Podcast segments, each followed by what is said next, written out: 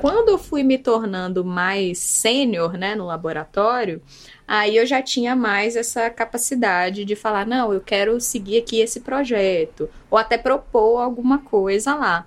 Então eu, eu gostei muito que o ambiente que eu estava me deu essa liberdade de propor eu quero fazer, eu quero trabalhar aqui com o controle do agente. Por causa dessa minha origem da, da robótica, eu queria trabalhar ali com o movimento corporal dele, implementar a física do, do, da dinâmica do robô tal. E isso foi muito gostoso, assim, poder escolher a trajetória. Então, eu acho que eu cheguei no mestrado muito propositiva. Fiz Ciências Sem Fronteiras. Eu fui o segundo lote é, do governo Dilma do Ciências Sem Fronteiras. Abre a cabeça de um jeito que eu não consigo nem explicar, porque eu fui para a Universidade de Alberta, no Canadá, e lá é, todo mundo falou, tipo, disciplina que você vai pegar no Ciências Sem Fronteiras é meio que o de menos. A experiência profissional científica que você vai ter é o que vai valer mais. A experiência do mestrado não foi das mais agradáveis, eu vou admitir, porque eu realmente fui com a intenção de seguir trabalhando com robótica. Então, eu entrei no laboratório de robótica justamente com essa intenção, mas é, eu acho que eu não encontrei o apoio que. o mesmo nível de apoio que eu tinha na iniciação científica, né? A pessoa que tinha que me ensinar que ciência é especializar, que você realmente tem que focar numa coisa específica. Eu acho que tinha o um jeito certo de falar isso, sabe? E não simplesmente ir podando e falando, não, você tá fazendo errado, sabe? Eu acho que esse não é o meio de, de você introduzir alguém na carreira acadêmica. Foi até me motivou mais ainda a seguir a carreira acadêmica para que pessoas no futuro não encontrem orientadores como aqueles policial federal se aproximou da universidade e falou: Olha, eu tenho essa demanda aqui é, de fazer um sistema que acelere essa busca por imagens de abuso sexual infantil, porque o que acontece é que os peritos passam semanas inspecionando o computador de suspeitos para levantar todo esse material que, que pode existir lá ou não, né? E existem até sistemas de filtragem bem rudimentares que ajudam, aceleram muito o processo, mas eles querem dar um up, sabe? Tipo, melhorar isso de alguma maneira. Então, a UFMG, em parceria com a Unicamp, criou esse projeto onde a gente explora várias linhas de pesquisa para qual é a melhor maneira de recuperar esse conteúdo de um HD. As pesquisadoras de ética que eu sigo, todas têm que ser ativistas. Não adianta ser só pesquisadora, você tem que ser ativista. Porque o que tem acontecido muito é que a, a, a gente tem dado, a gente como comunidade, né, tem dado mais atenção para a área da ética, porque se você faz algo antiético, muito em breve vai sair um artigo e não vai só sair um artigo. A pessoa vai colocar esse artigo na capa do maior jornal da região. Vai falar: olha, a universidade tal fez essa base aqui, que tem um monte de coisa errada. Mais recentemente, uma base que é muito usada em modelos generativos, eu, eu esqueci até o nome porque eu não trabalho com isso, mas uma base que é de imagens e texto que é muito usada para modelos generativos que tinha conteúdo de abuso infantil. Naruhodô Entrevista Mila Laranjeira. Naruhodô Podcast. Você quer apoiar a ciência? Quer apoiar o pensamento científico? Quer ajudar o Naruhodô a se manter no ar? Ouvir os episódios e espalhar a palavra já é um grande passo. Mas existe um outro jeito. Quem possibilita isso é a Aurelo você escolhe um valor de contribuição mensal e tem acesso a conteúdos exclusivos, conteúdos antecipados e vantagens especiais. Além disso, você pode ter acesso ao nosso grupo fechado no Telegram e conversar comigo, com Altair e com outros apoiadores. Toda vez que você ouvir ou fizer download de um episódio pelo Orelo, vai também estar pingando uns trocadinhos para o nosso projeto. Combinado? Então baixe agora mesmo o app Orelo no endereço orelo.cc ou na sua loja de aplicativos e ajude a fortalecer o conhecimento científico.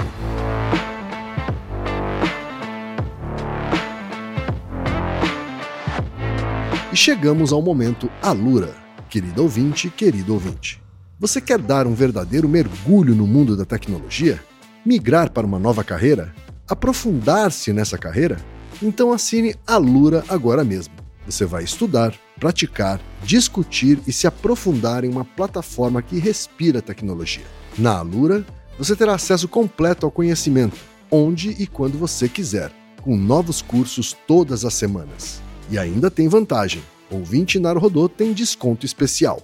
Mas para isso é preciso acessar a seguinte URL, anota aí, alura.com.br barra promoção barra Naruhodô. Nesse endereço, além do desconto especial, você vai conhecer histórias reais de transformação de pessoas que estudaram na Alura.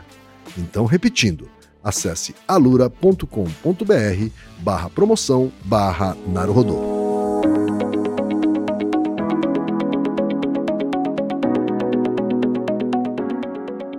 Ilustríssimo ouvinte, ilustríssimo ouvinte, seguimos com a série Naruhodô Entrevista, que está trazendo conversas descontraídas com cientistas brasileiras e brasileiros que contam sobre suas trajetórias, seus pensamentos e seus campos de atuação. Neste episódio, vamos falar com a Mila Laranjeira.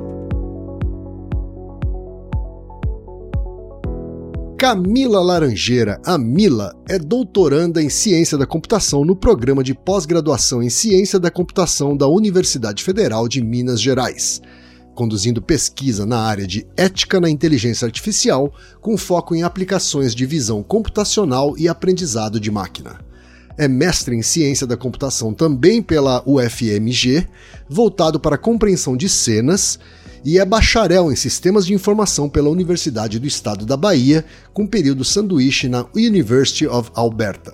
Durante a graduação, realizou pesquisa com diferentes temas, dentre eles inteligência sensorial, comunicação e controle de agentes humanoides, jogadores de futebol simulados em ambiente 3D. O período sanduíche contemplou o trabalho com reconhecimento de padrões em sinais de áudio aplicado à classificação de espécies de morcegos na Costa Rica. Vamos então para a conversa com a Mila.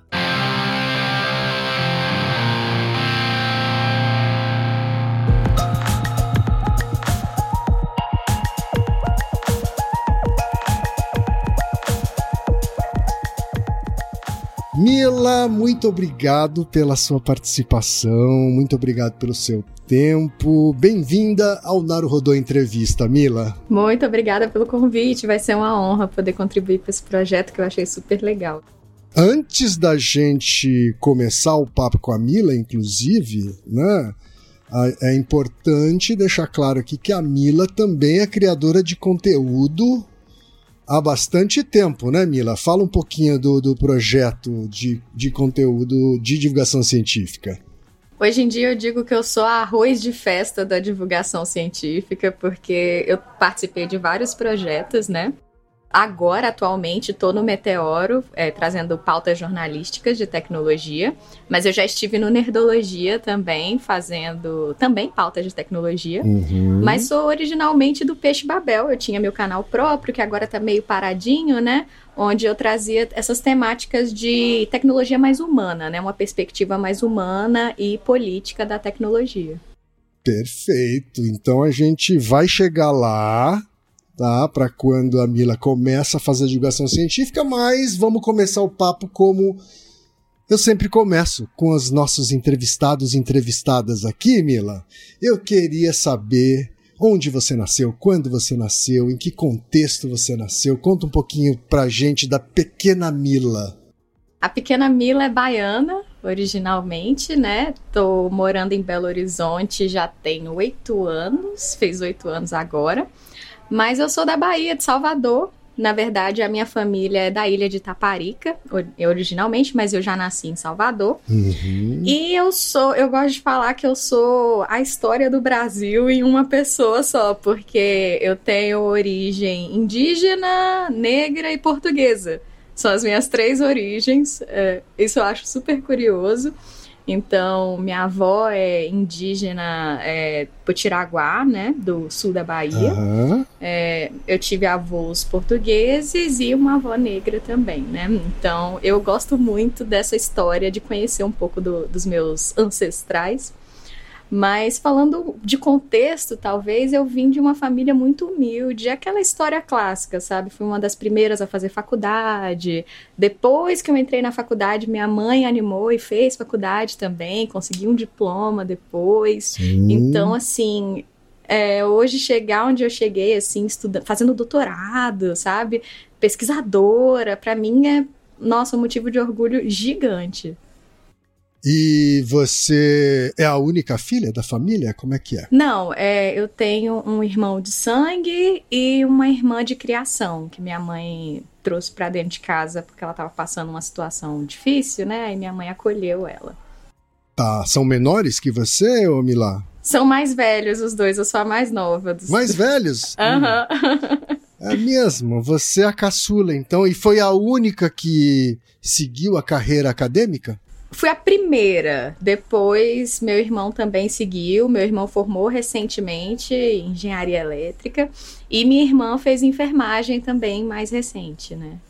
Ah, que bacana, bacana. Então, Mila, é, bom, eu costumo dizer, não é segredo para ninguém, que a Bahia, para mim, é o melhor país dentro do Brasil, tá? Salvador, a melhor capital. e Itaparica é um dos melhores lugares do Brasil, sem dúvida. Então, Você conhece Itaparica? Conheço, conheço Itaparica. Conheço, conheço bem a Bahia, viu? Já fui pro norte, já fui pro sul, já fui pro sertão. A Bahia é um estado que eu, a Bahia é um estado que eu sonho em uh, envelhecer, sabe assim? Envelhecer, envelhecer na Bahia é um sonho meu. Não sei se eu vou conseguir é, realizar esse sonho, mas é um sonho meu, sim. Eu tenho uma amiga que já conseguiu realizar esse sonho né? Com trabalho, porque ela, na verdade, acabou montando uma pousada em Arembepe, uma pousada lindíssima, assim. É, ela montou essa pousada, já tinha lá seus é, 50 anos, assim, e, e vive hoje, né? No, no, na, na ponte rodoviária Arembepe-Salvador, assim. Depois eu quero indicações. Eu amo Arembepe. Ah, te indico. te indico assim. E Arembepe é muito pertinho de Salvador, né? E, você vai para lá e parece que está longe da capital, sabe? Então é é realmente um lugar sensacional. E a minha companheira, ela tem uma mistura muito parecida com a sua também, né? Ela tem, ela tem ascendência negra, ascendência indígena e ascendência holandesa, né? Por parte de pai, então também essa mistureba aí que você falou, que é meio que o resumo do Brasil. Bem brasileira. Fantástico saber disso. Ô Mila, me fala uma coisa, como é que foi sua infância, sua adolescência, assim, antes de você resolver é, fazer faculdade, né, ser uma das primeiras da família a fazer faculdade. Como é que foi sua infância, sua adolescência? Como é que você era? E o que, que aconteceu na infância e na adolescência que você consegue relacionar com seus interesses hoje como acadêmica e como profissional? Assim, a minha infância foi muito puxada, na verdade. Eu acho que eu tenho uma visão muito melhor disso hoje do que eu tinha na época mas a minha mãe foi exemplo de mulher batalhadora, viajava a trabalho, assim, passava quase metade do ano fora. É, e a gente ficava com tio, tia, né? Porque minha mãe estava viajando a trabalho para conseguir mais dinheiro para a gente ter a nossa própria casa, nossas próprias coisas. É, então foi uma infância muito puxada, mas eu diria que onde eu tô hoje academicamente falando foi graças ao meu pai porque o meu pai tinha muito esse discurso de é, a melhor herança que a gente pode deixar para os filhos é a educação. Então ele sempre incentivou a gente a estudar. Ele não media esforços assim. Livro para ele é uma coisa que não tinha preço, sabe? Se tinha que comprar livro, vamos comprar livro. Vamos, vamos te dar todo o material que você precisa para estudar. E assim que eu, eu entrei no ensino médio, ele também já me empurrou para fazer um ensino médio técnico, já pensando em suplementar esse estudo. É, deu jeito de pagar cursinho pré-vestibular, porque meu pai era obstinado, assim, que eu ia ser, eu ia ter essa essa herança que ninguém podia tirar de mim, sabe? Então, eu acho que eu segui a carreira acadêmica, eu gostei tanto de estudar, mas por conta desse incentivo, assim, torrencial que eu tinha. Que profissão seu pai e sua mãe exercem ou exerceram, Mila?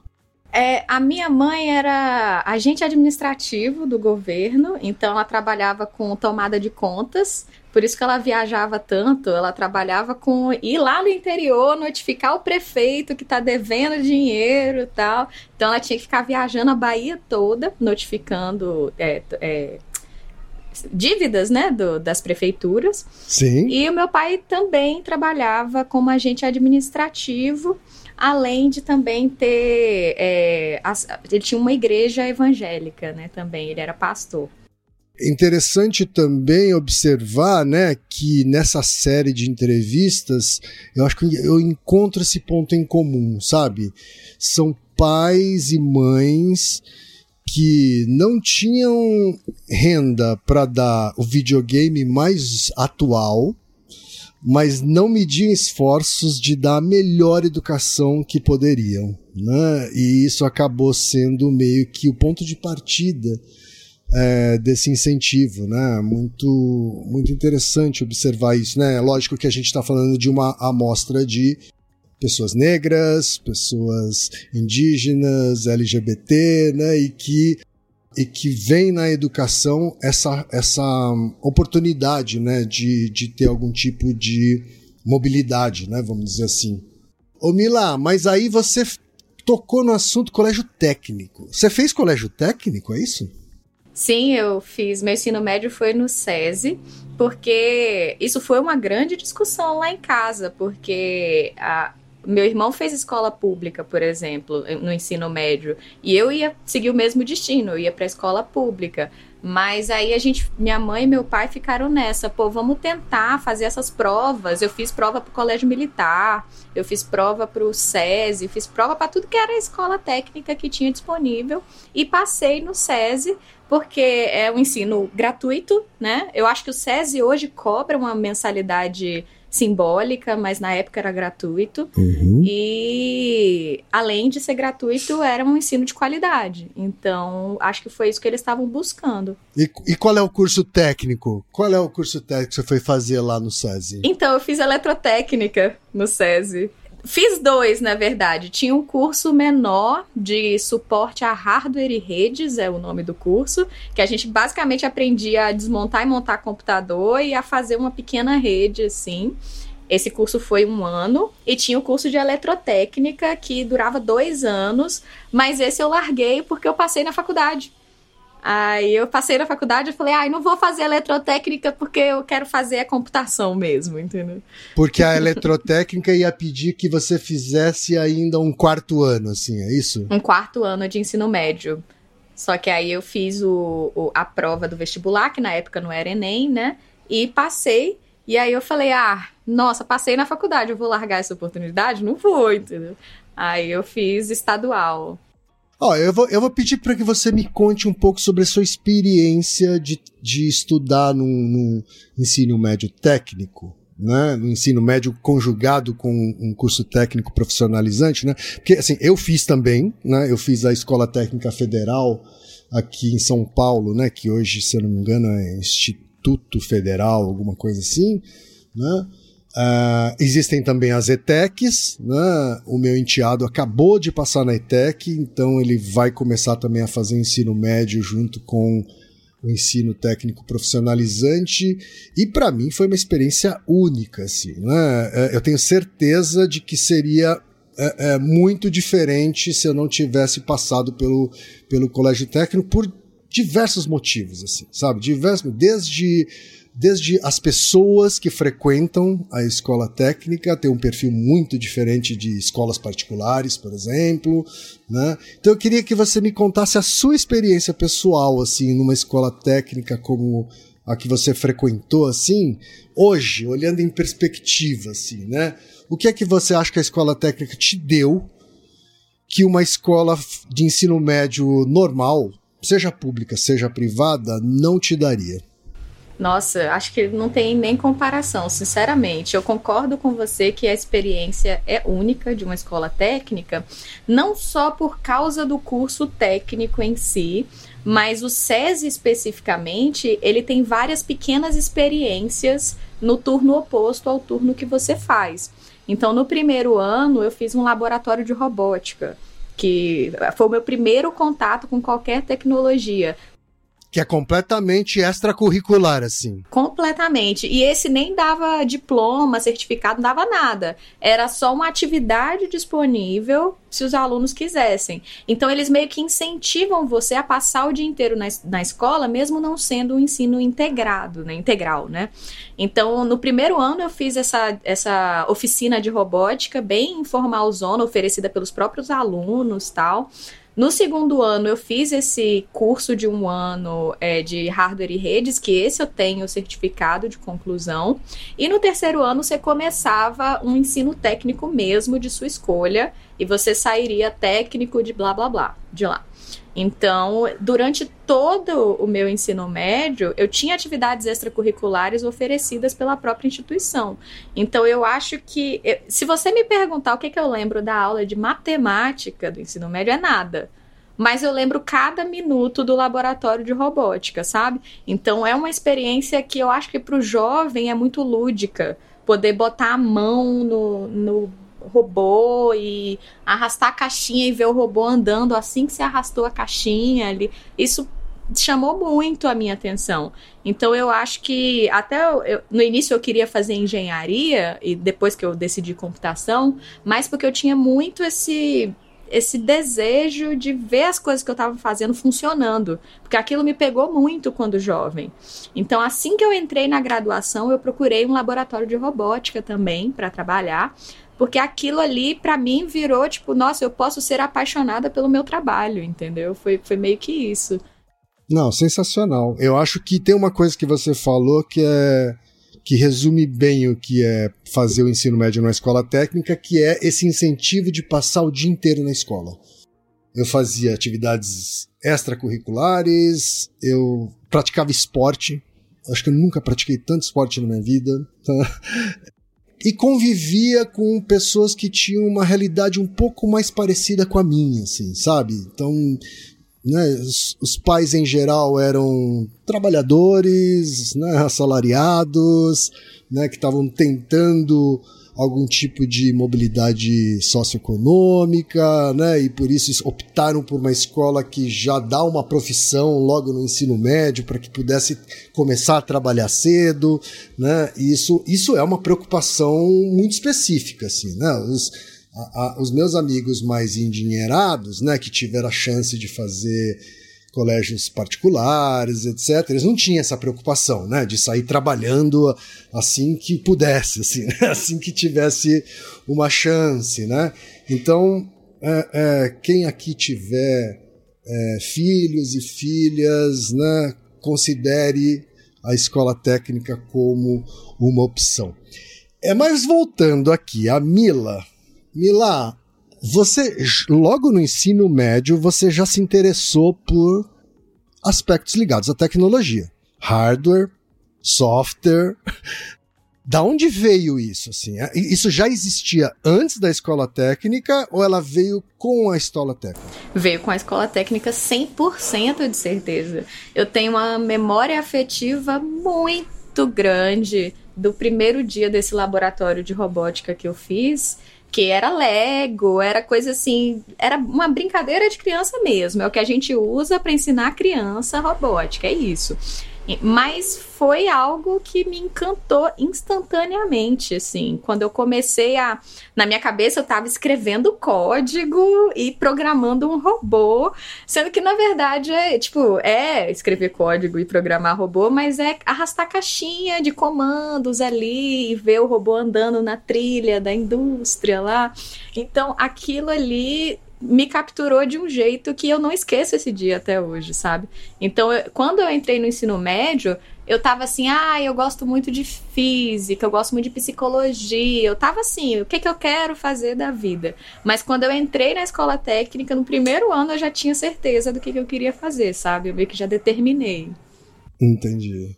Entendi. E aí chegou o momento então de você decidir por, por um curso superior. E aí você tá, comentou aí um pouco sobre esse, esse dilema entre engenharia e computação, né? Sei lá, eu imagino que engenharia, engenharia de automação, engenharia elétrica e, e a trilha da computação, né? Do, do software. É, como é que foi essa tomada de decisão? Foi fácil? Foi, na época, frustrante, hoje eu agradeço, porque foi o seguinte: eu, eu queria fazer engenharia elétrica, era a minha primeira opção, porque eu me apaixonei pela robótica, né, e tal, e eu achei engenharia elétrica. Aí eu fiz para federal engenharia elétrica.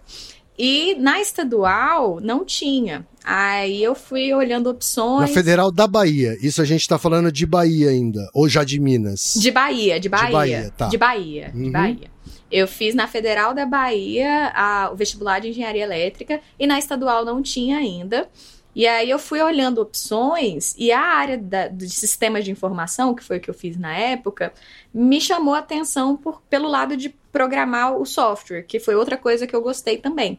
Né? Eu não sabia direito como era, porque eu só tinha trabalhado com ferramentas que hoje a gente conhece como no code, né? Ferramentas onde você não escreve código. É, então eu não sabia direito como que era essa computação, mas das opções da estadual era a que mais me atraiu. Aí na estadual eu fiz essa. Aí a parte frustrante é que eu tava tão nervosa no dia da prova da federal que eu esqueci de passar pro gabarito as questões que eu mais sabia. Você tá brincando. Tô falando sério. Eu foi as primeiras que eu fiz, aí eu falei, vou fazer o resto, depois eu passo pro gabarito. Uhum. Fiz o resto, passei o resto pro gabarito, entreguei a prova, fui embora e no final do dia eu falei, meu Deus, as outras questões eu esqueci de passar, as que eu fiz primeiro. Então, simplesmente Que desespero. Foi.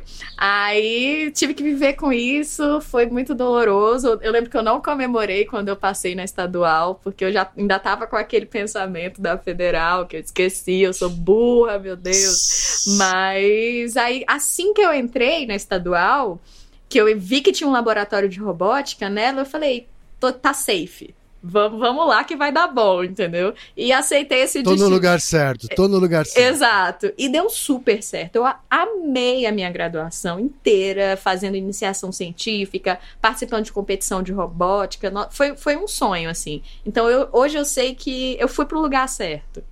Você fez iniciação científica. A Universidade Estadual, ela ela tem essa possibilidade de você fazer iniciação tem, científica. Assim. Tem, tem. E aí você já, já teve que, durante a iniciação, escolher também um campo de estudo para fazer essa iniciação científica, sim? Porque a iniciação científica é um ensaio, né? um ensaio ali para o mestrado mais para frente, etc. Né? Me fala um pouquinho sobre ela. É, a iniciação, qualquer universidade tem iniciação, né? Porque para ser universidade você tem que ter esse, esse tripé aí de ensino extensão. Esse programa. Isso. Aí na estadual tinha esse laboratório de robótica que eu entrei, e eu entrei assim, eu queria entrar no primeiro semestre. Aí todo mundo ficou, calma, vai estudar, daqui a pouco você entra. Aí no segundo semestre eu fui tão chata que me deixaram eu entrar. Fiz, uma provinha lá, besta, só pra mostrar que eu sabia me virar. E deixaram eu entrar tão cedo assim. Que eu não acho tão cedo hoje em dia, sabe? Mas você, as outras pessoas têm que ter uma certa paciência com você, porque você é mais lento, né? Então, assim que eu entrei, eu meio que entrei no projeto que tinha, que estavam precisando de mão. É, então eu não escolhi muito ali a, a trajetória do que eu queria fazer quando eu fui me tornando mais sênior, né, no laboratório, aí eu já tinha mais essa capacidade de falar, não, eu quero seguir aqui esse projeto, ou até propor alguma coisa lá. Então eu, eu gostei muito que o ambiente que eu estava me deu essa liberdade de propor eu quero fazer, eu quero trabalhar aqui com o controle do agente. Por causa dessa minha origem da, da robótica, eu queria trabalhar ali com o movimento corporal dele, implementar a física do, do, da dinâmica do robô tal. E isso foi muito gostoso, assim, poder escolher a trajetória. Então, eu acho que eu cheguei no mestrado muito propositiva já.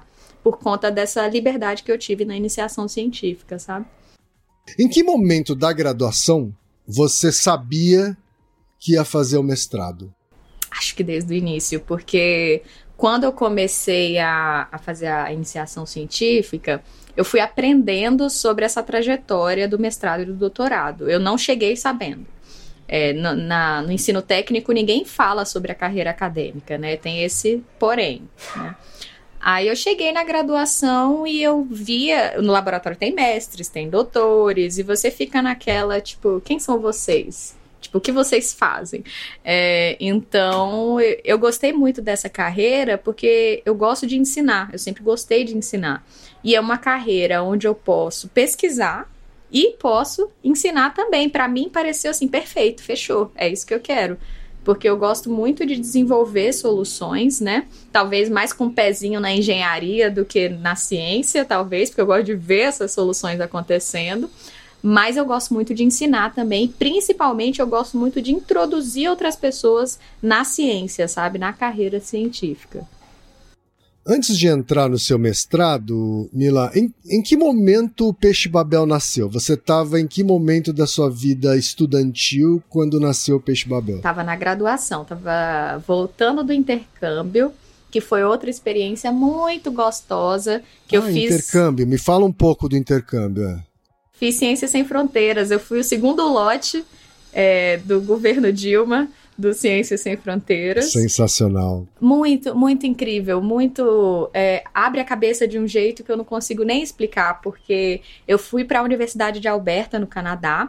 E lá é, todo mundo falou, tipo, disciplina que você vai pegar no Ciências Sem Fronteiras é meio que o de menos. A experiência profissional científica que você vai ter é o que vai valer mais. Pelo menos era a cultura que se criou ali na, na minha universidade, né? Então eu cheguei lá meio que já procurando quais eram as linhas de pesquisa que tinham, os laboratórios, e trabalhei com um negócio que eu também tenho um carinho imenso até hoje, que foi no laboratório de biologia, ecologia, na verdade, com é, levantamento de, da biodiversidade de morcegos da região da Costa Rica. Então eu trabalhei com reconhecimento de padrões, né, que era a minha área, mas identificar um morcego pelo, pela ecolocalização, pelo som que ele faz. Então foi uma experiência assim deliciosa. Peraí, me, me explica um pouco melhor isso assim. E, existe o que? É um programa que capta esse som e aí decodifica esse som, né? Digitaliza esse som e, e tenta classificar a partir do som que, que espécie de morcego é? Exatamente a minha orientadora passava a noite, inclusive ela me chamou uma vez, eu morri de medo de ir, que é, ela passava a noite gravando com um gravador que só liga quando um som maior que tanto acontece, né, para não gastar muita bateria. Tem um sensor. Tem uhum. um sensor, isso. Então ela ficava a noite inteira, assim, durante uma semana gravando numa caverna, numa região tal, que tinha morcegos. E ela voltava com esses arquivos para mim. E o meu papel era filtrar o que, que era morcego e o que não era, esse era o primeiro passo. E com os sons de morcego, classificar qual era a espécie que tinha lá. E ela, ela fazia isso todo ano. E dessa forma ela conseguia fazer um levantamento das espécies que são mais comuns, menos comuns, se está diminuindo a população de alguma determinada espécie. Se uma espécie não foi detectada a semana inteira, ela voltava e tentava de novo. Então o peixe babel nasceu durante a graduação. E por que que ele nasceu? Um dia você acordou e falou: vou fazer um, vou fazer um canal, é isso? Acho que depois que eu fiz o intercâmbio, eu realmente estava muito motivada a seguir a carreira de ensino e pesquisa. Então, é, eu estava muito apaixonada pelo que eu estava fazendo na época. E eu queria duas coisas criando um canal. Primeiro, é, vencer a timidez, porque eu era péssima para falar em público.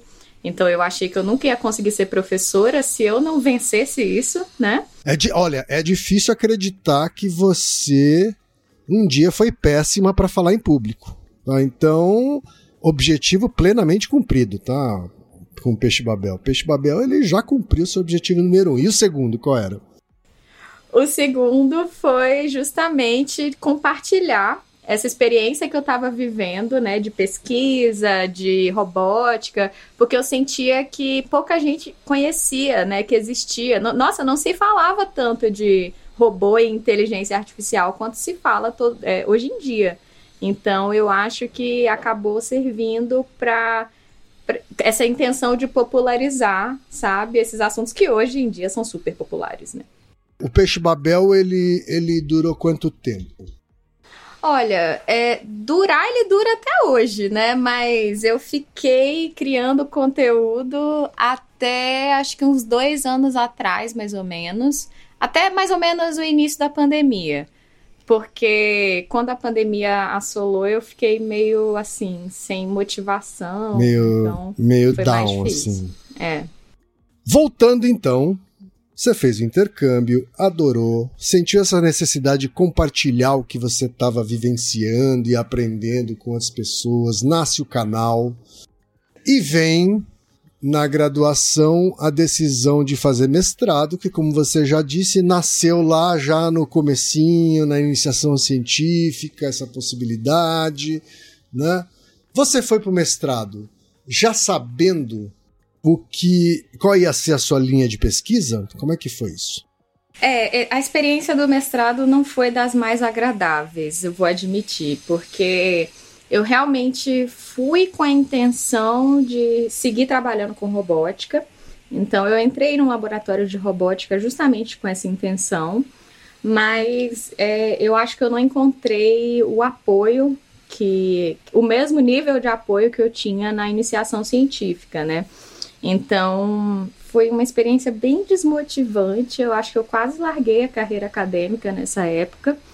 É, mas, é, como uma consequência feliz de uma experiência ruim, eu acabei migrando para a área de reconhecimento de padrões, visão computacional, a parte mais de imagens, né? Que era o projeto que o pessoal estava meio que me empurrando para trabalhar. É, então, eu gostei muito também de trabalhar nessa área. E é o que me levou a hoje trabalhar com um projeto que eu tenho muito orgulho e que a gente pode comentar depois, né? Mas a experiência do mestrado é um, um gap, assim, na minha vida que quase me tirou da academia.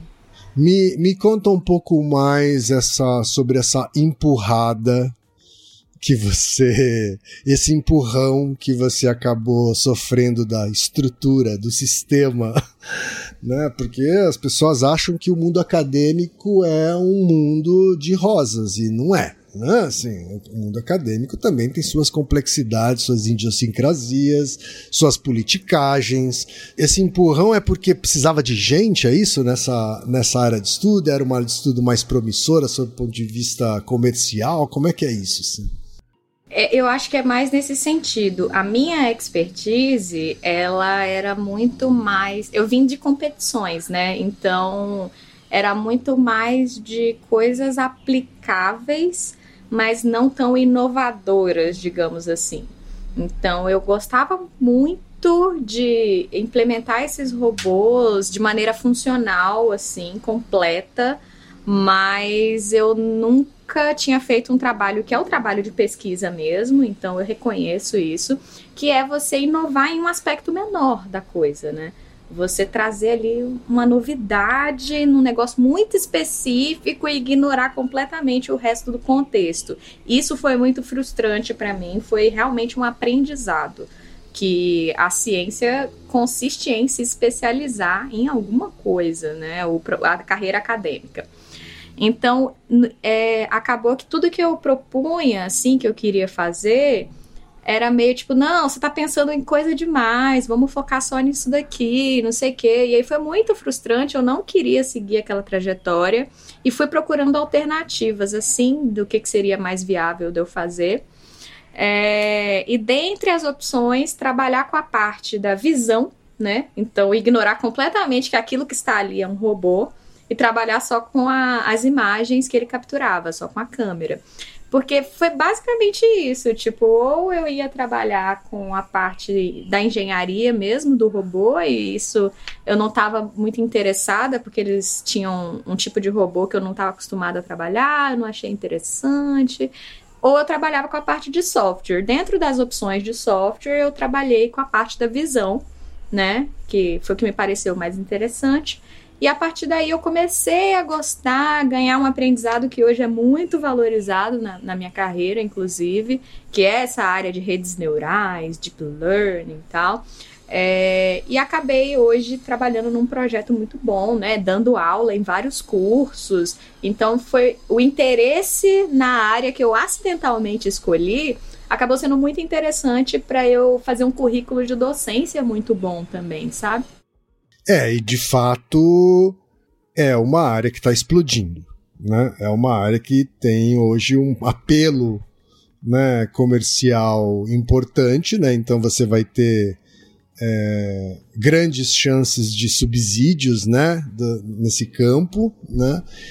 Então o que nasceu como frustração não necessariamente teve um final ruim, né, Mila? Não, não, com certeza não. O, o final da linha foi bom mas eu acho que eu, eu peguei no caminho. A pessoa que tinha que me ensinar que ciência é especializar, que você realmente tem que focar numa coisa específica. Eu acho que tinha um jeito certo de falar isso, sabe? E não simplesmente ir podando e falando, não, você tá fazendo errado, sabe? Eu acho que esse não é o meio de, de você introduzir alguém na carreira acadêmica. Foi até me motivou mais ainda a seguir a carreira acadêmica para que pessoas no futuro não encontrem orientadores como aquele, sabe? É, porque você logo logo já está orientando alunos também no mestrado, né? Então.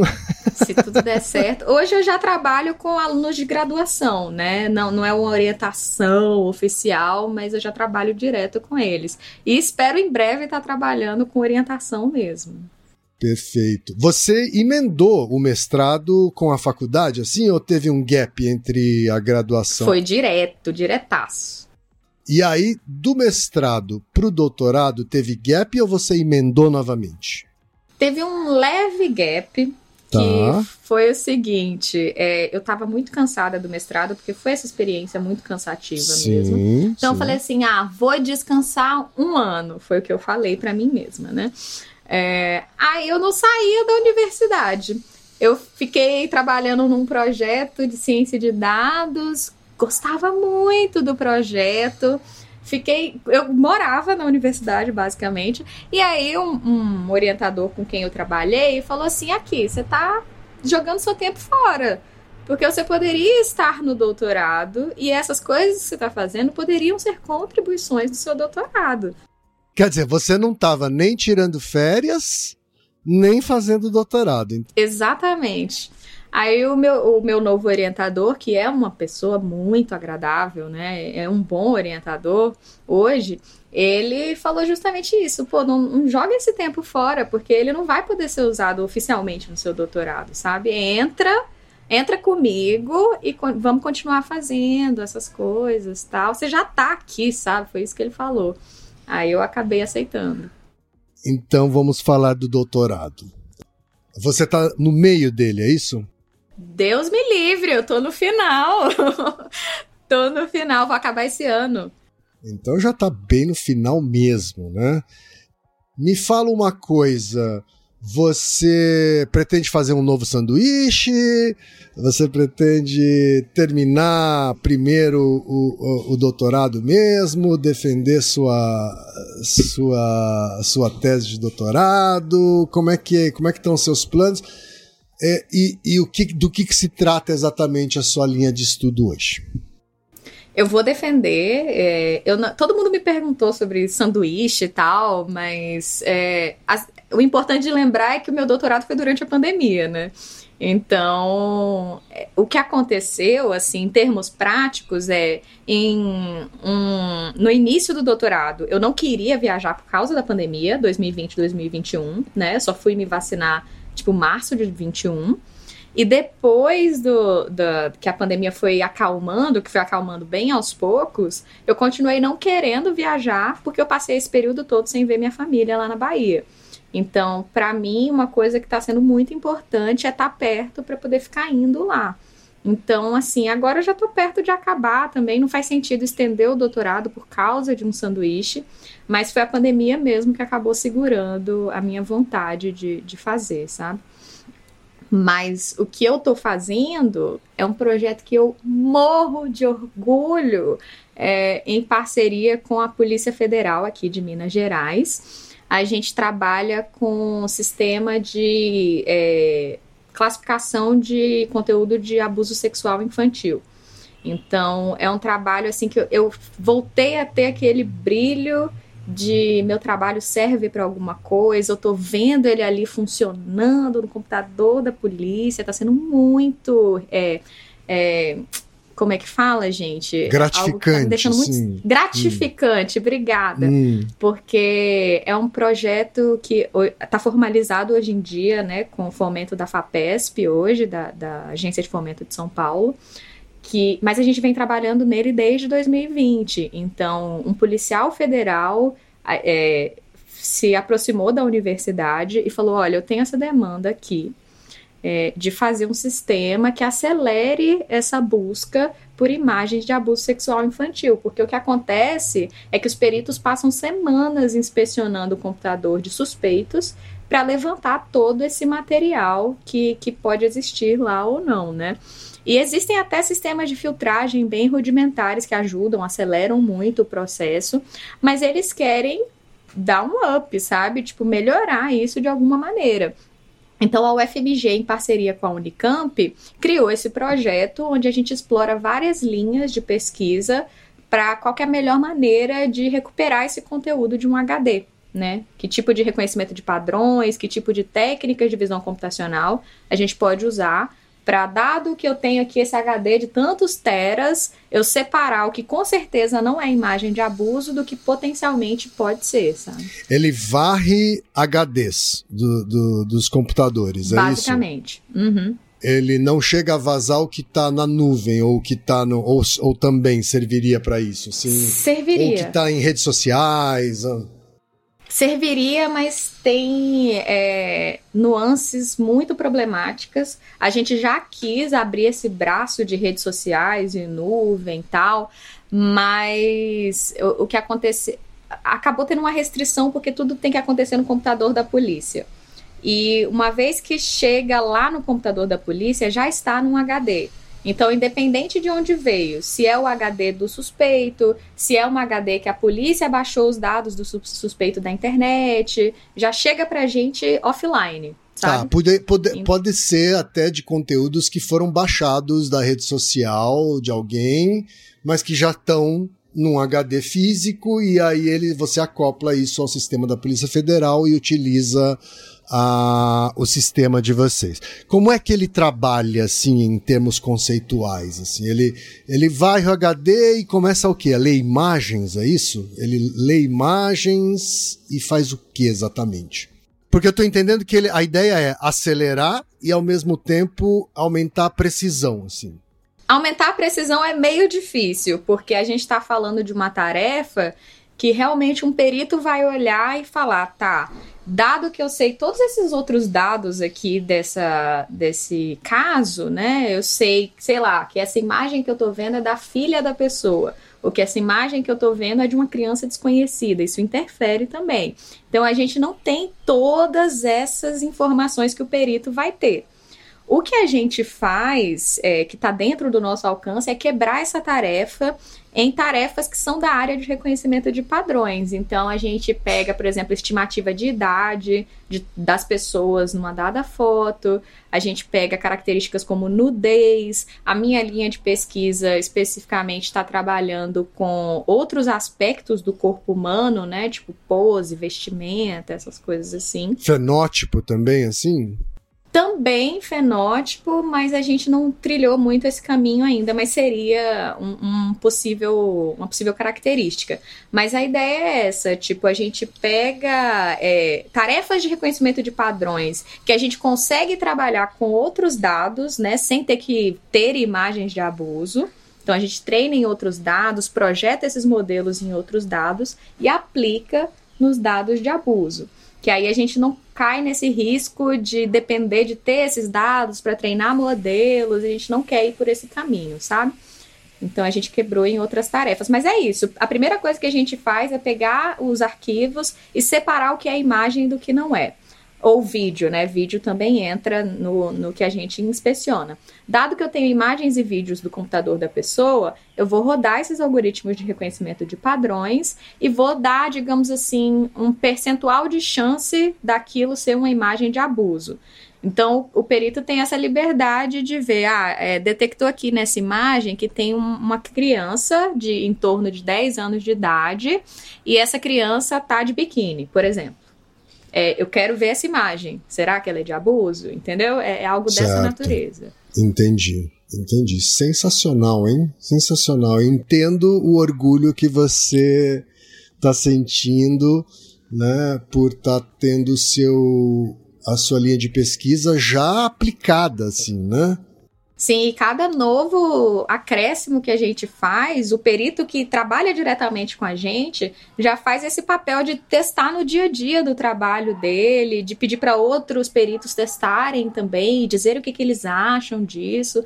Então é algo que a gente está vendo em tempo real os peritos dizerem: olha, isso aqui não, não, não funcionou muito legal, ou demora muito, essas coisas assim, sabe? O que é uma vantagem né, de trabalhar com software. Né? Você. Outros campos de pesquisa, né? A gente entrevista aqui gente de várias áreas, né? E, e acho que a maioria dos campos de pesquisa, a, o, o, o, trabalho de doutorado ele fica no campo teórico.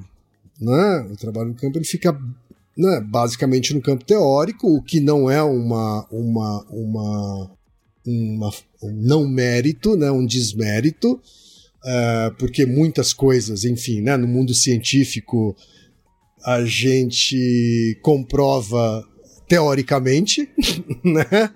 Uh, a gente não tem nem recursos hoje para simular exatamente todas as situações, mas no seu campo, não, tem uma aplicação prática imediata, assim, né? É um, é um privilégio, né? Você fazer um doutorado em que a sua linha de pesquisa ela tá em tempo real sendo testada e, né, e gerando aprendizados, assim, né? Eu vou te falar que isso é uma coisa que se discute muito na área da computação porque você tem gente como eu que eu realmente eu gosto de ver a minha pesquisa sendo aplicada e muitos orientadores exigem que, que você tenha uma aplicação ali para o seu trabalho. Eu já ouvi várias vezes a frase, mas isso serve para quê? Que é algo estranho de se você pensar para um, uma pesquisa científica. Serve para quê? Eu estou experimentando. Depois a gente vê para que, que serve, uhum, sabe? Sim. E tem outras pessoas que gostariam de trabalhar só no campo teórico da coisa. Tem essas linhas também. Então, eu acho que na área da computação depende muito de qual sub-área você tá. Algumas sub-áreas vão permitir esse trabalho mais teórico e outras sub-áreas têm uma cultura que tem que ter contribuição teórica, mas tem que ter validação prática também, sabe? Vamos falar um pouquinho sobre as agruras tá? do, do da, da pesquisa. Né? Que tipo de a gente já viu que é um, um, um, trabalho fantástico aí do seu doutorado, mas eu queria saber agora que tipo de problemas você enfrentou, uh, né? Seja problemas logísticos, sejam problemas técnicos mesmo, sim, né? Ou, sei lá, teses que você tinha e que não se provaram corretas, e aí você teve que fazer uma correção de rota. O que, que você tem para nos contar sobre isso? Olha, tem. O que não falta é desafio. Porque eu acho que o desafio que as pessoas vão mais é, entender diretamente, assim, que eu acho que foi a primeira coisa, a primeira barreira, né? É, que eu só posso testar no computador da polícia. Então, para publicar, qualquer artigo que eu publique, significa que eu passei dias lá no computador do perito, rodando, testando, tirando gráfico, estatística, porque isso é uma pergunta muito comum. Eu não vejo os dados, quem vê é o perito. Eu vejo ah, estatísticas perfeito. numéricas. Eu uhum. vejo no final quantos por cento de acurácia ou quais, é, qual a característica que ele mais é, recupera ali dos dados. E depois o perito olha e fala: não, eu dei uma passada de olho e é essa característica do dado mesmo. Eu dei uma passada de olho e a acurácia está mais ou menos certa. Então a gente não vê Ah, isso, é uma, isso é uma barreira gigantesca, assim. Gigantesca. Porque o meu primeiro trabalho, minha primeira publicação foi justamente isso. O que, que tem nos dados? Eu não sei. E ninguém consegue explicar em termos precisos pra gente o que, que tem no dado.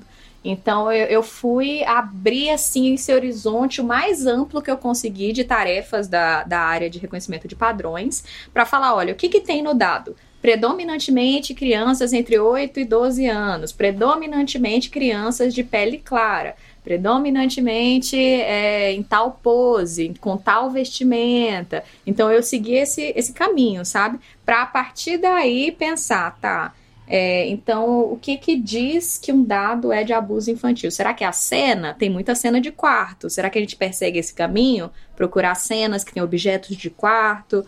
Tem muita pose diferente da pose de imagens naturais, né? Imagens de não abuso. Será que a gente persegue esse caminho da pose? Então, a gente foi muito nesse caminho exploratório no início, justamente por não saber o que tem nos dados. Então, foi a primeira barreira. Agora, você precisa testar o que você codificou, né? É... E geralmente a gente usa, sei lá, uma massa de testes, né? Você não pode testar com os dados reais da polícia quando você não está quando você não está no computador da polícia.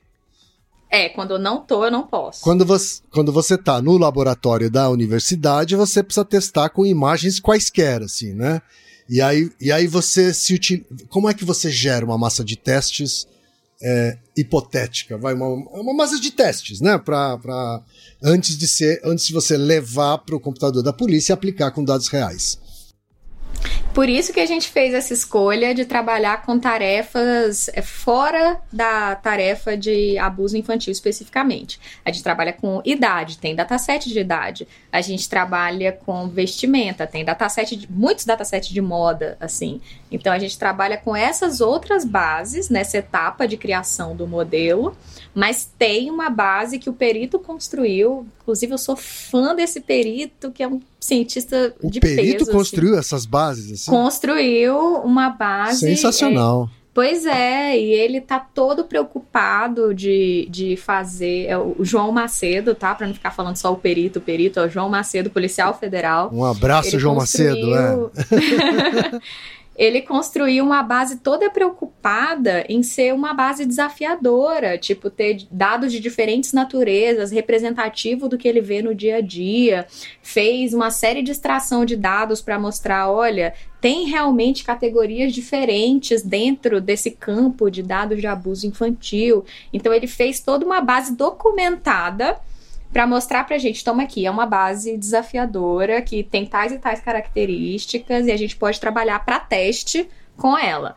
Mas para a gente testar nessa base, pra gente testar, tem que ir lá e testar, porque tá no computador dele, assim, no computador da polícia, no caso. Não, mas sensacional tomar a iniciativa de fazer bases que possam ser usadas para teste, bases, né, complexas, procurar uma universidade federal para ser a parceira é, técnica nessa solução, né? Acho que, pô, sensacional.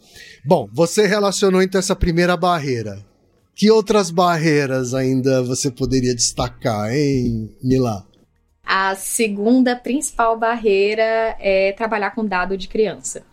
Essa aí, eu vou te falar, é, me deixa acordada volta e meia, porque uma das linhas de pesquisa que a gente quer seguir, eu ainda quero seguir, espero seguir ela futuramente depois do doutorado, é como é que a gente lida com essa tarefa sem envolver nenhum tipo de dado de criança. Porque hoje a gente precisa, por, exemplo, treinar modelos de estimativa de idade com imagens de crianças. Então, as bases que existem hoje são de ética questionável, porque de onde vieram essas imagens? Você não tem a autorização dos pais necessariamente para estar tá usando essas imagens para esse propósito. Então, assim, a gente usa, mas usa daquele jeito, é a base da Google, então se todo mundo está usando, a gente vai usar também. Mas uma linha de pesquisa que eu quero seguir é como é que a gente remove essa necessidade de envolver os dados de criança, né? E, e, assim, tem uma série de, de limitações nesse sentido. A gente não pode trabalhar com modelos generativos, porque vai gerar imagem de criança, a gente não quer fazer isso. É, a gente tenta, na medida do possível, quando a gente faz as bases de treino, separar isso aqui é dado de pornografia, isso aqui é dado de rostos de crianças, mas é algo extremamente desconfortável de fazer, sabe? Então a gente está sempre tentando escapar de trabalhar com dados que envolvam crianças. É, eu, inclusive, sigo a, as, as threads da ONU que é, lançam relatórios de qual é a maneira mais ética de trabalhar com dados que envolvam crianças tal, porque a gente está sempre tentando fazer da melhor maneira para não, na intenção de ajudar a combater o abuso infantil, a gente acabar vitimando crianças de outra maneira, sabe? Então acho que essa é uma preocupação bem ativa no nosso trabalho. Você tocou num ponto aí, né, que é a questão da ética na inteligência artificial aí, né? Que talvez seja uma das uma das temáticas mais importantes dentro né, da inevitável entrada da inteligência artificial na vida da sociedade. Ainda tem gente que acha que a inteligência artificial é modinha, né? É, e acho que é importante, né, principalmente, pelo menos para as ouvintes e ouvintes do Naruhodô, que deixar claro que inteligência artificial, artificial é um caminho meio sem volta, assim, né? A gente vai ver ela adentrando é, as mais variadas áreas, né? Eu, sinceramente, acho até que a, a, inteligência artificial acabou entrando rapidamente em áreas que eu achei que ia demorar. Né? Por exemplo, trabalhos relacionados à criatividade. Eu, eu achei que ia demorar para a inteligência artificial substituir o ser humano em trabalhos relacionados à criatividade, sabe? Que primeiro ia ser para coisas mais repetitivas, mais padronizadas, né? E a gente está vendo que não. que não, né? Mas independente da área, a questão ética, né? Eu, eu tenho a sensação de que ela ainda está presente em lugares muito específicos e não na discussão central na sociedade, assim, sabe? Ainda não é uma, uma, uma questão da sociedade, né? É, e eu fico pensando, será que vai demorar tanto para isso entrar como tema da sociedade quanto a crise climática demorou?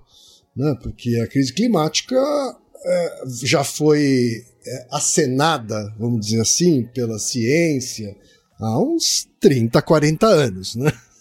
né? E agora é que virou pauta no Jornal Nacional. Será que inteligência artificial vai demorar tanto assim também para virar uma pauta é, mainstream? Olha, realmente é um nicho, tá?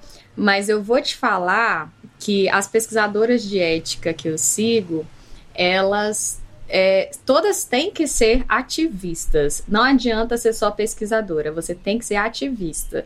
Porque o que tem acontecido muito é que a, a, a gente tem dado, a gente como comunidade, né, tem dado mais atenção para a área da ética, porque se você faz algo antiético, muito em breve vai sair um artigo e não vai só sair um artigo a pessoa vai colocar esse artigo na capa do maior jornal da região, vai falar, olha, a universidade tal fez essa base aqui que tem um monte de coisa errada. Mais recentemente, uma base que é muito usada em modelos generativos, eu, eu esqueci até o nome porque eu não trabalho com isso, mas uma base que é de imagens e texto que é muito usada para modelos generativos que tinha conteúdo de abuso infantil. Então me mandaram isso por eu trabalhar nessa área e uma pesquisadora fez essa filtragem, né, explorou essa base e falou: olha, tal empresa, tal grupo de pesquisa está ativamente trabalhando com esse tipo de dado. Então eu posso até depois procurar o nome da base e mostrar para você, mas é isso, tipo, não é algo que ela só escreveu, publicou e morreu ali. Não, ela ficou ativamente relembrando as pessoas que se você trabalha com essa base, você está cometendo um crime, até chegar ao ponto de da, das autoridades policiais prestarem atenção nisso também e finalmente a base ser removida e instruir a não usar mais essa base. Porém, é, infelizmente, esse não é um problema que só aconteceu agora. É um problema que vem se repetindo há muito tempo. Porque essas bases de dados gigantescas que você vê por aí, eu boto dinheiro que todas elas têm pornografia, todas elas têm imagens sem autorização, todas elas infringem copyright, todas elas estão eticamente é, incorretas, assim, de alguma maneira. Então, o trabalho que tem se feito é, das pesquisadoras da área de ética é meio que esse caminho. Eu publico aqui um paper mostrando por A mais B que essa base está errada. E eu saio falando para toda a mídia e todos os contatos que eu tenho que esse paper saiu e que eu estou mostrando que está errado. Então eu acho que está rolando muito um trabalho de ativismo que está forçando a galera a ser mais atenciosa quanto a isso, sabe? Entendi. Ô Mila, entre os nossos ouvintes e ouvi uh, ouvintas, né, ela, a maior parte são pessoas leigas interessadas em ciência, né? Então, para além da questão de privacidade de dados, quais seriam consequências importantes, né, negativas, negativas, que poderia haver pelo fato de existirem essas bases de dados e elas estarem sendo usadas? Nossa, quantas horas você tem pra gente conversar sobre isso? Não, mas é, é, acho que é claro que é uma pergunta, né? Que deve ter uma resposta uhum. longa, mas é porque assim, para quem não trabalha com dados, né? Parece uma coisa mais abstrata, assim, sabe? Mas, ah, mas qual o problema de né, a base de dados está trabalhando? Se, se aquela base de dados não vazar, né? É, qual é o problema, para além da, da, da, privacidade, né? Assim, de cara já tem uma questão de privacidade de dados, né? Assim, ela, a empresa possui um banco de dados que tem imagens minhas, vamos dizer assim, imagens e dados meus que eu não autorizei que essa empresa tivesse posse. Né? Mas para além disso, é, é, qual, é o, qual é quais são as consequências possíveis, assim, de uh, essas bases estarem por aí existindo. a consequência é que essas bases, é, quando você pensa no dado, realmente eu acho que a questão da privacidade é a que mais grita. Mas se você pensar nas, nas, ferramentas que derivam a partir desses dados, aí é o que eu perguntei: quantas horas você tem? Porque depende muito de o que você treinou, que ferramenta você criou a partir daqueles dados. Então a gente tem casos icônicos, como acho que modelo generativo é mais fácil da, da gente visualizar, mas, é, por exemplo, filtro do Instagram que deixa todo mundo mais branco, afina o nariz e tal, e reproduz um discurso eugenista de cara, assim, né? Todo mundo, para ser bonito, tem que ser branco, nariz fino, olho claro. Então já tem isso de cara. Modelos generativos, toda vez que você pede para gerar uma mulher, ele vai gerar uma mulher sexualizada. Então, tem esse viés aí incorporado. Ferramentas que são treinadas. Esse foi muito icônico, que são treinadas para. Nossa, tem tarefas que não deviam nem existir, eu fico até incomodada de falar. Mas para detectar a periculosidade de um prisioneiro que está sendo solto. Será que ele vai é, cometer crimes de novo? São ferramentas que já nasceram racistas, mas hoje são baseadas compro... só em aparência, é isso? Aparência e outros dados segregadores, tipo o bairro onde a pessoa mora, o emprego que ela tem. Então, assim, é uma ferramenta que já nasce racista, mas também usa a aparência da pessoa e são hoje comprovadamente racistas, não só teoricamente, né? Então, assim, tudo depende do que, que você usa para treinar esses modelos, né? Tem o, o, documentário muito famoso que chama Coded Bias, que é viés codificado, uhum. que fala sobre como, desde a criação de câmeras até o treinamento de modelos de detecção de face ou de identificação de pessoas, tudo isso é racista, desde a criação da câmera física até os algoritmos que te identificam como pessoa, tudo isso é racista no meio do caminho.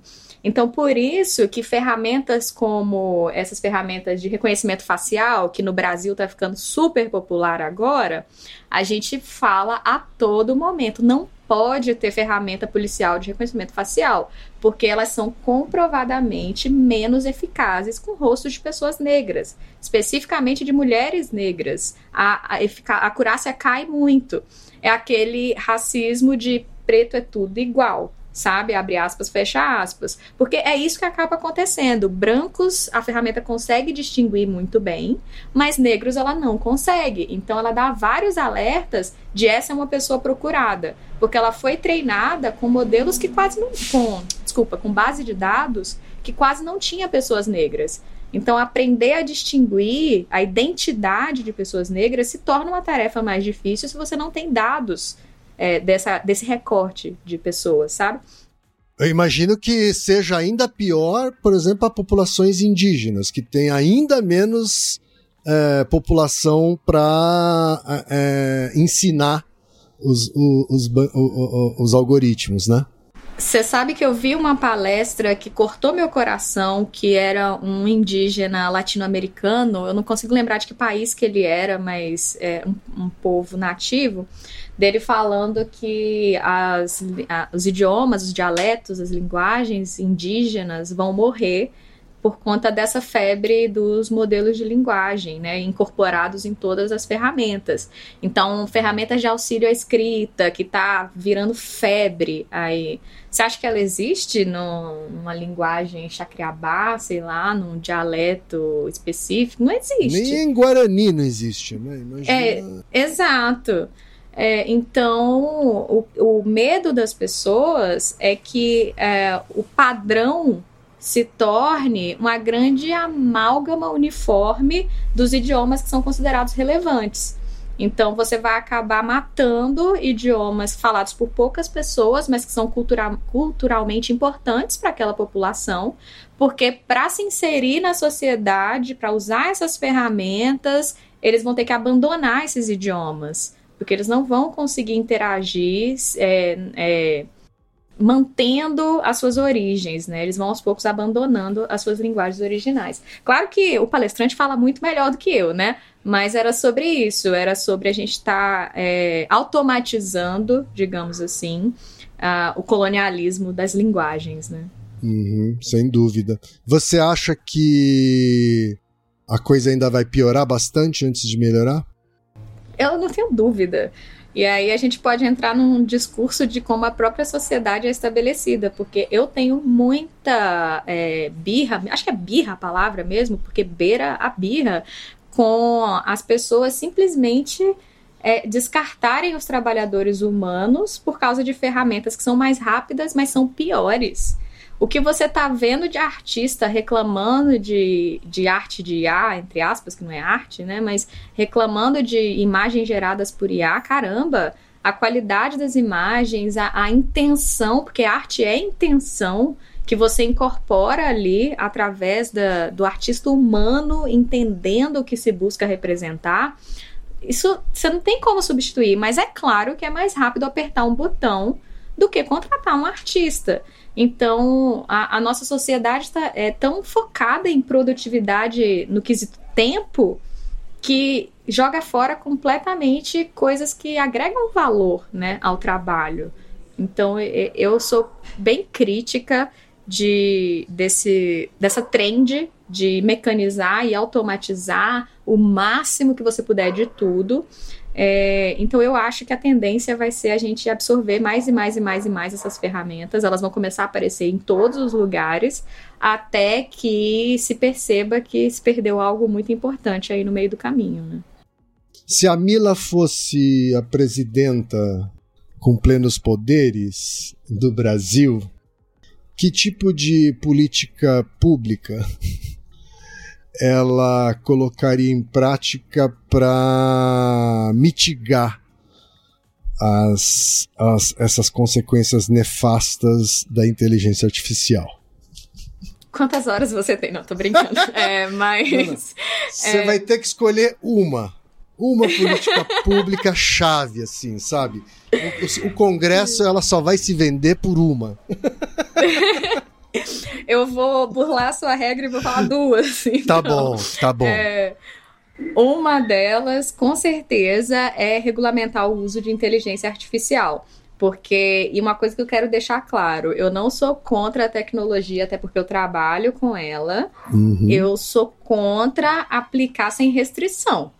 Então, assim, quando se fala, ah, você é contra reconhecimento facial? Não, pô, claro que sistemas de segurança de uma empresa, sei lá, pode usar reconhecimento facial se tiver segurança de dados e tudo mais, mas a polícia usar reconhecimento facial para levar uma pessoa presa, aí, aí não, né? Aí não, aí tem que ter um processo muito mais rígido para a partir uhum. desse de, dessa detecção, dessa não sei o que, tomar a decisão se vai abordar ou não aquela pessoa. Isso tem que ser regrado. Isso tudo tem que ser regrado.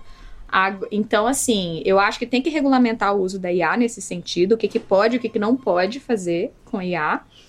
E isso já está tramitando, inclusive, já tem discussão acontecendo sobre isso. Uhum, sim. Eu espero que avance, né? O Brasil tem um histórico é, bem extenso de copiar leis europeias, né? Eu fico muito feliz com isso, porque a Europa geralmente é mais rígida nesse sentido. Copiamos aí, em parte, a lei de proteção de dados, e eu espero que a gente siga o mesmo caminho, porque a Europa está instituindo regulamentação para IA, e eu espero que o Brasil siga esse caminho, é, que já está caminhando, né? E a outra coisa é, que eu acho que tem que ter é a regulamentação das redes sociais porque isso aí vai escapar um pouco do que a gente estava falando até agora, mas é, é, um negócio que já saiu do controle, falando ainda de tecnologias, né?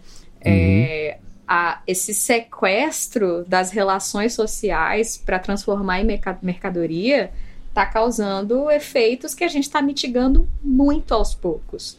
Outro dia eu estava vendo que surgiu uma lei que, a, que a, não é isso, a meta vai é, filtrar é, conteúdo que chega para adolescentes, para que não chegue conteúdo de é, distúrbios alimentares ou de suicídio. Esses dias, assim, então, adolescentes que têm contas na, no Instagram, no Facebook, sei lá, não tinha essa filtragem. Então, você teve um, uma, um problema endêmico né, de adolescentes com problema de autoestima, de adolescentes que estavam se automutilando, porque a, a cultura das redes sociais estabelece, né, essa necessidade de beleza, essa necessidade de estar bem e tudo mais. Então agora a gente fez um paliativo, botou um band-aid, que é não deixar conteúdo de distúrbio alimentar chegar nesses jovens. É, eu tenho a sensação de que. É, eu tenho a sensação de que eles usam armas nucleares para turbinar as redes sociais e pistolas de água para resolver os problemas que as redes sociais provocam. Exatamente. Né? Exatamente e, isso. E aí você acha que a combinação do, desse poder que as redes sociais é, ganharam com inteligência artificial, com o uso de inteligência artificial desregulamentada é uma, é uma, é uma tragédia, é isso? Socialmente falando, é uma tragédia. Porque você tem problemas que são específicos da IA, claro, e não envolvem redes sociais. Você vai ter o desemprego, você vai ter a perseguição de minorias automatizada. Isso tudo vai acontecer independente de redes sociais, se a gente continuar do jeito que tá. Mas tem problemas específicos das redes sociais que se tornaram pervasivos né, na nossa sociedade que a gente só vai resolver cobrando dessas empresas. E tem projetos lindíssimos tramitando de, de, que essas empresas tenham que fornecer relatórios recorrentes de quais algoritmos estão rodando, qual é a acurácia desses algoritmos, é, as contas que foram banidas, por que foram banidas. Tem projetos incríveis tramitando que algumas pessoas estão barrando, não sei por que a discussão, né? Você... Mas, você acha ah. que é realista? Você acha que é realista a gente esperar que essas big techs vão abrir a caixa preta dos seus algoritmos? Eu acho que o Brasil é um dos maiores mercados mundiais de tecnologia. Então, a gente tem que ter é, consciência do nosso poder né, como comunidade, como consumidor, né, dessas tecnologias e falar, olha, a gente quer isso, isso e isso. Você não pode fornecer, você não quer fornecer, tchau e benção. A gente tem capacidade de criar nossas próprias tecnologias. Eu acho que é isso. Outro dia eu estava lendo um texto da, da Folha sobre o Sérgio Amadeu, que era um funcionário, era funcionário público e simplesmente recusou é, a proposta da Microsoft de, de doar é, computadores e sistema operacional para um projeto do governo. Porque ele falou, gente, não cai nessa. Eles não estão doando de coração aberto. Eles estão doando porque uma vez que a infraestrutura for baseada nos computadores Windows, nos sistemas operacionais Windows, a partir daí a gente está preso a comprar com eles, a, manutenção com eles, atualizar com eles. Vai ser uma dinheirama. Então Sérgio Amadeu falou: não, a gente vai usar Linux, a gente vai usar sistema aberto e recusou, foi para a justiça e tudo. Eles processaram o governo brasileiro porque recusou uma doação. Isso lá atrás, em 2005. Então eu acho que é isso. Tem que ter consciência de que a gente é um mercado importante e que eles querem explorar esse mercado. E a gente pode fazer exigências sim, a gente tem esse poder, sabe? Perfeito. Ô, ô Mila, você tem algum recado para fechar esse nosso papo delicioso aqui? Né? É, eu ficaria horas e horas ouvindo suas opiniões sobre as coisas, mas eu queria saber se você gostaria de usar aqui esse canal para dar algum recado é, final aí é, é para as nossas ouvintes e nossos ouvintes. O recado é busquem conhecimento. é, não, falando sério, uhum. eu acho que. ET Bilu é tinha razão. ET Bilu tinha razão. ET Bilu tinha razão. Porque a gente tem que saber o que está sendo feito com a gente, sabe? E eu sei que isso exige um, um, uma certa atenção, dedicação, mas a gente precisa saber para se defender disso, sabe? Então, acho que a dica é pelo menos é, questione de quem você está pegando opiniões, de que fontes você está pegando informações. Porque eu sei que é difícil correr atrás da informação primária, mas que vozes você está escutando para é, prestar atenção nos problemas que vão te afetar, sabe? Então, eu, como uma pessoa da tecnologia que sempre tentei trabalhar na parte da aplicação, a gente acaba vendo muitos problemas quando algo teórico vai para a prática, sabe? Então, tem muitos problemas envolvendo tecnologia e a única coisa que eu peço de quem está assistindo é rever quem que você está escutando, quais vozes você está dando atenção e ampliando até, porque você é uma força amplificadora de vozes. Se você está nas redes sociais, você compartilha, você dá like, isso amplifica essas vozes. Então, que vozes que você quer amplificar, né? Perfeito, Mila. Perfeito. É, Para quem quiser buscar mais coisas sobre a Mila, busque sempre por Mila Laranjeira. Ah, o primeiro nome dela é Camila, mas você vai encontrar ela como Mila Laranjeira no YouTube, nas redes sociais, tá? Sobre as vozes que ela, que ela falou, tem uma voz sobre esse tema que você pode ouvir, inclusive, aqui no Naruhodô, a entrevista a primeira, o primeiro Naruhodô entrevista, que foi com a Nina da Hora, né, também uma ativista da, da, da computação, é, também com uma visão muito crítica sobre o uso de inteligência artificial. Tá? Então, também convido vocês a ouvirem a entrevista com ela. E Mila, eu só tenho que agradecer, tá? Te desejar ainda mais sucesso, cada vez mais, para que mais pessoas ouçam a sua voz e o que você tem a dizer. Tá? Você é uma simpatia. Né? A nossa conversa foi realmente uma delícia. É, e espero que a gente em breve se encontre pessoalmente. Tá bom? Muito obrigada, foi um prazer participar. E eu também espero poder te dar um abraço um dia. É, não, que seja esse ano. 2024, o ano da prosperidade. O ano da prosperidade, é. Tá bom? É isso daí, um gente. Beijão. E, e Naru Rodô, ilustríssimo ouvinte. E você já sabe, aqui no Naru Rodô, quem faz a pauta é você. Você tem alguma pergunta pra gente ou quer comentar algum episódio? Escreva pra nós. podcast@naruhodô.com.br. Repetindo? podcast@naruhodô.com.br. E lembre-se, mande nome completo, idade, profissão e a cidade de onde você está falando. É isso aí. な